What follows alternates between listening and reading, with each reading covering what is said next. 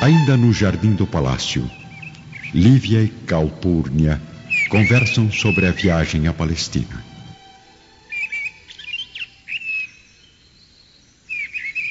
Mas Calpurnia, eu sempre pensei que o tio de meu marido fosse um homem íntegro e honesto. Já foi um dia, minha amiga.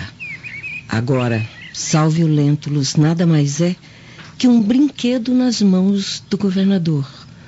Um instrumento para a esposa Fúvia ostentar sua riqueza frente à sociedade da Palestina. Fúvia Lentulus. Públio não costuma falar muito da tia, não.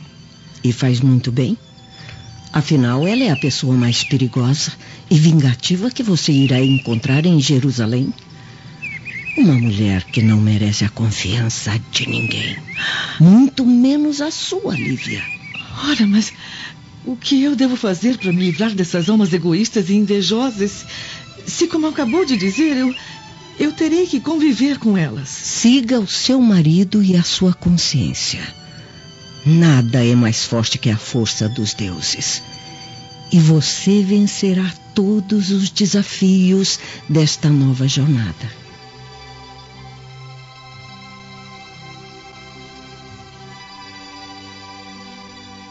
Lívia deseja ouvir os conselhos sagrados da amiga Calpurnia. Mas as duas interrompem o diálogo com a chegada dos respectivos maridos. Ora, ora! o que as duas tanto conversam? Espero que sejam assuntos importantíssimos como qual será o banquete de hoje à noite? no momento, meu marido, nada é mais importante para nossos amigos que a viagem à Palestina. Ah, sem dúvida. Mais alguns meses e lá se vão nossos vizinhos irmãos. Meses que parecem séculos, Flamínio. Séculos. E os meses passam depressa como uma chuva de verão. Estamos agora nas águas de Hóstia e nossos personagens já se encontram a bordo da enorme e confortável embarcação. Nas últimas despedidas, cá estão Públio, Lívia, a pequena Flávia, Flamínio, Calpurnia, os filhos Plínio e Agripa, e Marcos, o bebê recém-nascido da família Lentulus. Lembre-se, Públio, os súditos conquistados pelo Império irão olhá-lo muitas vezes com ódio e inveja. Mas não se intimide, meu amigo. Faça valer a posição que ocupa e a honra que merece. Já estou ciente dessas ameaças, meu amigo. E mandei reforçar o número de guardiões que viajarão conosco até o nosso destino. Creio que nenhum malfeitor se atreverá a importunar minha família. Que os deuses vos acompanhem. Adeus, minha melhor amiga. E lembre-se, nada é mais forte que o amor que sente por Públio e seus filhos. Até breve, Calpurnia. Seus conselhos de irmã viajam junto ao meu coração. Boa viagem, Flavinha. Eu vou ficar com saudades. Cuide bem do seu irmãozinho. Adeus, Plínio. Adeus, Agripa. Eu vou lembrar sempre de vocês. Os últimos abraços, conselhos, os últimos olhares entre os velhos e inseparáveis amigos acontecem agora. As lágrimas de todos misturam-se à imensidão do mar que levará Públio e sua família a um novo destino.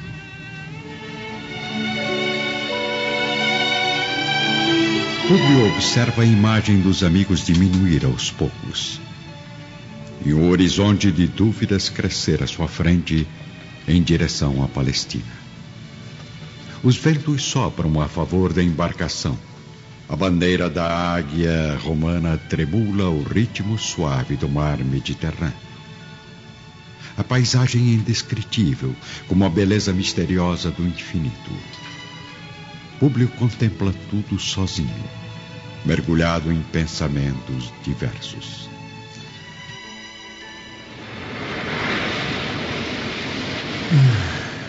Como estará meu tio Salvio? Mais envelhecido, certamente. E Fúvia, minha tia, Será que ainda é gananciosa e estranha como quando a vi pela última vez? É, não devo preocupar Lívia com tais pensamentos. Vou deixar tudo acontecer como o futuro desejar. E que os deuses nos livrem da inveja e dos maus olhados. Entre as reflexões de Públio, as expectativas de Lívia e o silêncio das crianças, a viagem caminha tranquila sob o sol intenso e as ondas hipnotizantes.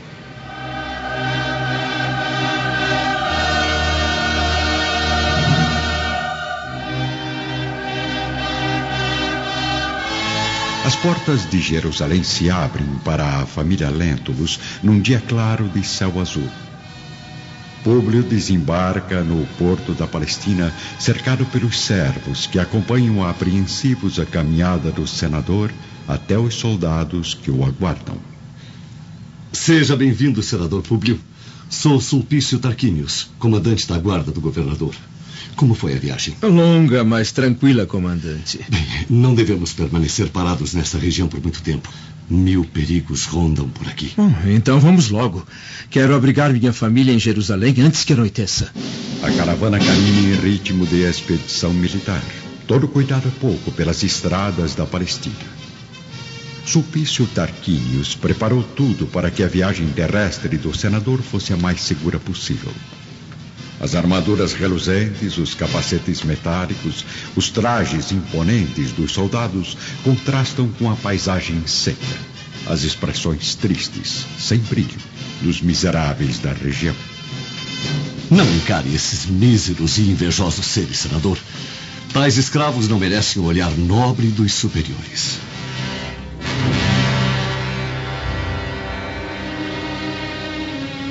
Públio não se intimida com as expressões de ódio das pobres pessoas. Prossegue olhando para frente com total desprezo e indiferença. Lívia, no entanto, não consegue esconder a mágoa e a indignação frente a tamanha pobreza e revolta. Seus olhos encontram os olhares angustiados do povo sofrido e expressam o pesar com lágrimas prestes a escorrer pelo rosto alvo e sereno.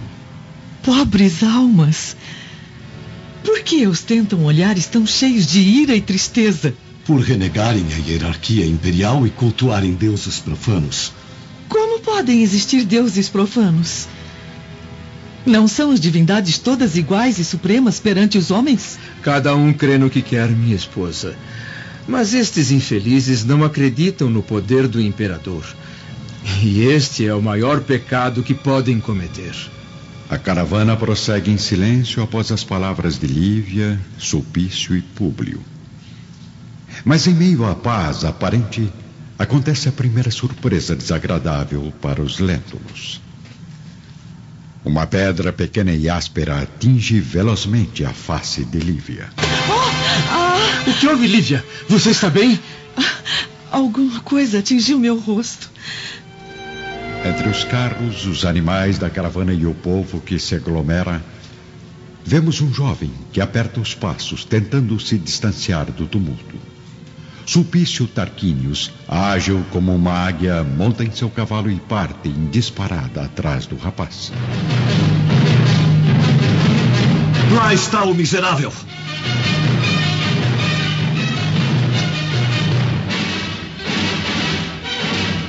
Jovem ainda corre entre as tendas, se esquiva da multidão, mas é cercado pela experiência militar de Sulpício, que o leva a Públio Lentulus para as devidas punições.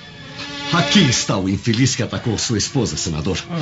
Ele é todo seu para receber o castigo pela tentativa de assassinato. Públio recorda os conselhos do amigo Flamínio e aproveita o incidente para fazer valer sua posição de autoridade perante o povo agitado.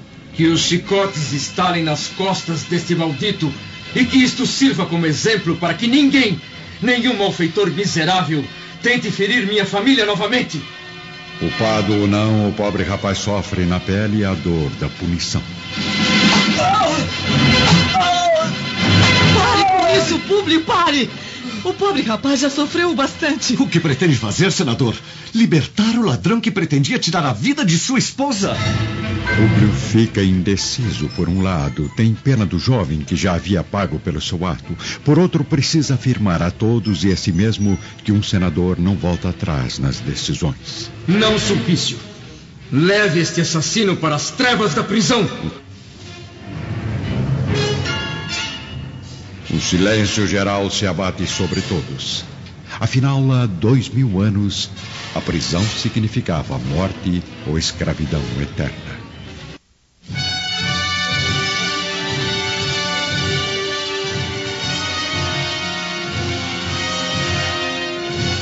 Ouvir sua sentença, o jovem condenado não diz uma palavra, mas escreve na mente apenas uma: a vingança. Num olhar penetrante, repleto de cólera e desprezo, vê o senador se distanciar na paisagem e promete a si mesmo que irá viver ainda por muito tempo para encontrar aquele homem novamente. Após um imprevisto, a viagem segue calma em direção a Jerusalém. Uma cidade que quase não mudou no decorrer dos séculos, sempre triste e sombria, como as paisagens secas do deserto. Chegando ao local da recepção solene, Públio encontra ninguém menos que o governador Pôncio Pilatos e sua esposa Cláudia, além dos tios Sálvio e Fúvia. Lívia, logo no primeiro contato com aquelas pessoas, sente no fundo da alma uma ponta de ansiedade e angústia. Permita que me apresente, Lívia. Sou Fúvia Lentulus, esposa de Sálvio, tio de seu marido. Ah, prazer em conhecê-la. Públio fala muito da senhora e de Sálvio Lentulus. Espero que fale bem. Ah, sempre com respeito e, e muita consideração. É, por falar em respeito, venha comigo. Vou apresentar a você pessoas que merecem, acima de tudo, um máximo respeito dos mortais. Fúvia encaminha Lívia em direção à roda formada por Públio, Sálvio, Pôncio e Cláudia Pilatos. E então, senador, o que achou da cidade? Ainda não tive tempo de observar as novas construções, mas tudo parece tranquilo e bem organizado. Graças a mim, meu caro, que amo esta região, embora seu povo não reconheça a minha adoração por ela. Desculpe-me, governador. Eh, Gostaria de lhe apresentar minha esposa, Lívia Lentulus. Pôncio Pilatos não consegue esconder a expressão de admiração instantânea ao observar aquela mulher misteriosa e ao mesmo tempo angelical. Seja bem-vinda a Jerusalém.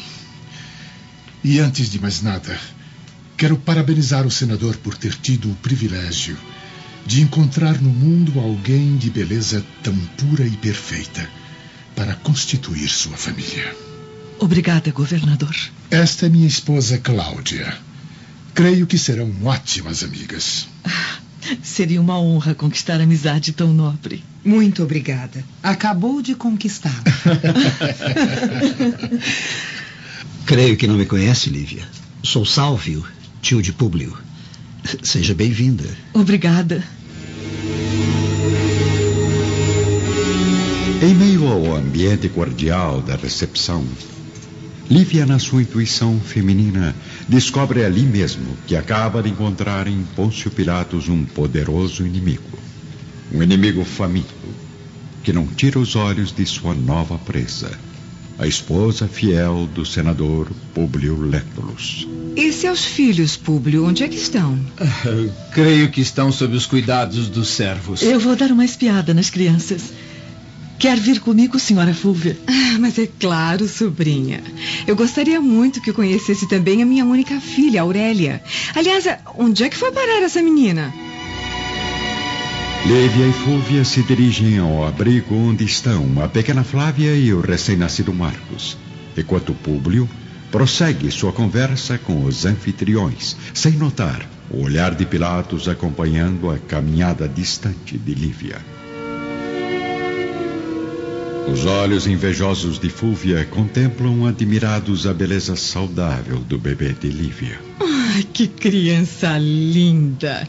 Nem parece seu filho, Lívia. É o retrato do pai. Graças aos deuses, é um menino saudável. Enquanto Fúvia carrega o pequeno Marcos no colo, surge sua filha Aurélia. Uma boa menina que infelizmente segue os passos do ciúme e da inveja ensinados pela mãe. Ah, aqui está você. Eu quero que eu conheça a Lívia, a esposa do seu tio Públio. Que bela menina você é, Aurélia. Muito prazer.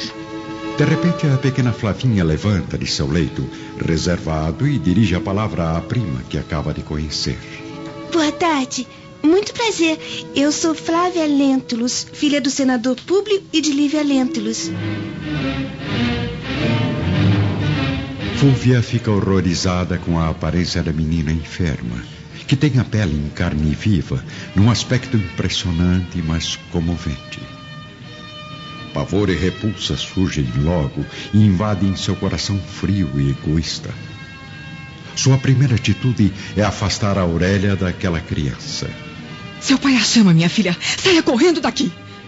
A pequena Aurélia, também impressionada com a aparência da prima, sai rapidamente, embora sentindo pena da pobre menina que tem mais ou menos a sua idade. Fúvia se esquiva partindo atrás da filha em disparada. Lívia, no entanto, não dá valor à atitude de Fúvia.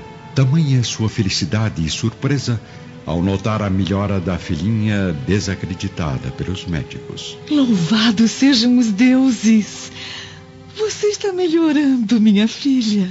Quem era aquela menina, mamãe? Por que ela saiu correndo daquele jeito? Eu disse alguma coisa errada? Não, não, meu amor. Errado é aquele que vira as costas para o sofrimento alheio. E se os deuses permitirem, seu sofrimento será aliviado dia após dia com os ares desta cidade abençoada. No segundo dia em Jerusalém, Públio Lentulus aproveita para visitar as instalações da Torre Antônia, ponto estratégico do exército romano, situado nas proximidades do enorme templo de construção moderna e inteligente. Ao caminhar entre os doutores e arquitetos, Públio é procurado por um homem humilde e extremamente aflito. Bem-humorado, o senador resolve quebrar o protocolo de estadista e receber o cidadão em seu gabinete reservado. Nobre senador Lentulus, sou André de Gioras, um, um modesto operário que ousa vir até aqui clamar pela liberdade de meu filho, jovem condenado à prisão por um ato impensado. Há três dias vivo o pesadelo de saber que Saul pode morrer a qualquer momento Peço clemência e caridade na reparação dessa sentença cruel a um pobre rapaz, no qual deposito toda a minha esperança paterna. Públio recorda o incidente do dia de sua chegada e, tomado pelo desejo de mostrar sua autoridade ao judeu desesperado, resolve não demonstrar seu arrependimento em relação à sentença declarada ao jovem. Como ousa um mísero judeu vir até aqui discutir minhas determinações jurídicas? O que está feito, está feito. Não volto atrás na minha palavra de senador, vítima de um assassino. Por favor, senador. Reconheço a atitude deplorável de meu filho. Eu não venho aqui tentar provar sua inocência, mas apelar para o vosso perdão, jurando encaminhar meu primogênito pela estrada do trabalho e da disciplina. Não admito que ponha em dúvida a ordem e a decisão de um senador do império. Mas, senhor, assim como eu, o senhor também é pai. Não um pai desnaturado que fez do filho um ser imprestável. Eu não sei o que levou Saul a cometer tal atitude, mas eu juro que se ele for libertado, nunca mais repetirá tamanha violência. Não me cabe entender as razões do seu desespero. Minha palavra de homem e de senador não pode ser alterada. André de Joras não tem mais argumentos perante a decisão fria de Públio. O pobre judeu, ferido na sua emotividade paterna e no seu orgulho humano, é um poço de ódio prestes a explodir na mais profunda dor de revolta e impotência.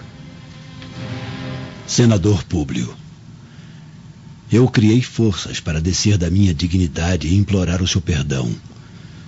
Mas nada posso fazer a não ser aceitar sua decisão irracional. Cuidado com as palavras, judeu. Ou mando cortar a sua língua para nunca mais dirigir a voz prepotente a ninguém? Nada mais temos, senador. Sei apenas que sua atitude acaba de comprar um eterno inimigo. Acredito que posso ser eliminado num simples estalar de dedos, mas prefiro desafiar seu orgulho a desistir de lutar pelo meu valor de homem e pai injustiçado. O Senhor plantou uma árvore venenosa, onde os frutos ainda irão amargar seu coração insensível.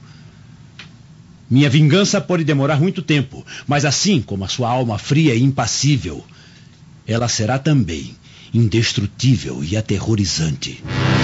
Tomado por uma coragem inexplicável, André de Gioras parte lentamente, de cabeça erguida, deixando o senador perplexo diante de suas palavras. Os mais diversos sentimentos invadem a mente perturbada de Públio. Ao mesmo tempo, Deseja a prisão imediata daquele homem que lhe derramou na face tantas verdades e quer chamar novamente o judeu em seu gabinete, pedir-lhe desculpas, prometer que seu filho será libertado o mais depressa possível. No entanto, a voz abandona sua garganta e nos seus ouvidos ainda ecoam as ameaças daquele pai revoltado. Enquanto Públio Lentulus está mergulhado em seus dilemas, algo inesperado acontece. O jovem Saul de Gioras, numa atitude esperta e veloz, consegue escapar do cárcere e fugir dos guardas. Este fato, em vez de aliviar a consciência do senador, trará, no entanto, problemas ainda maiores para sua família.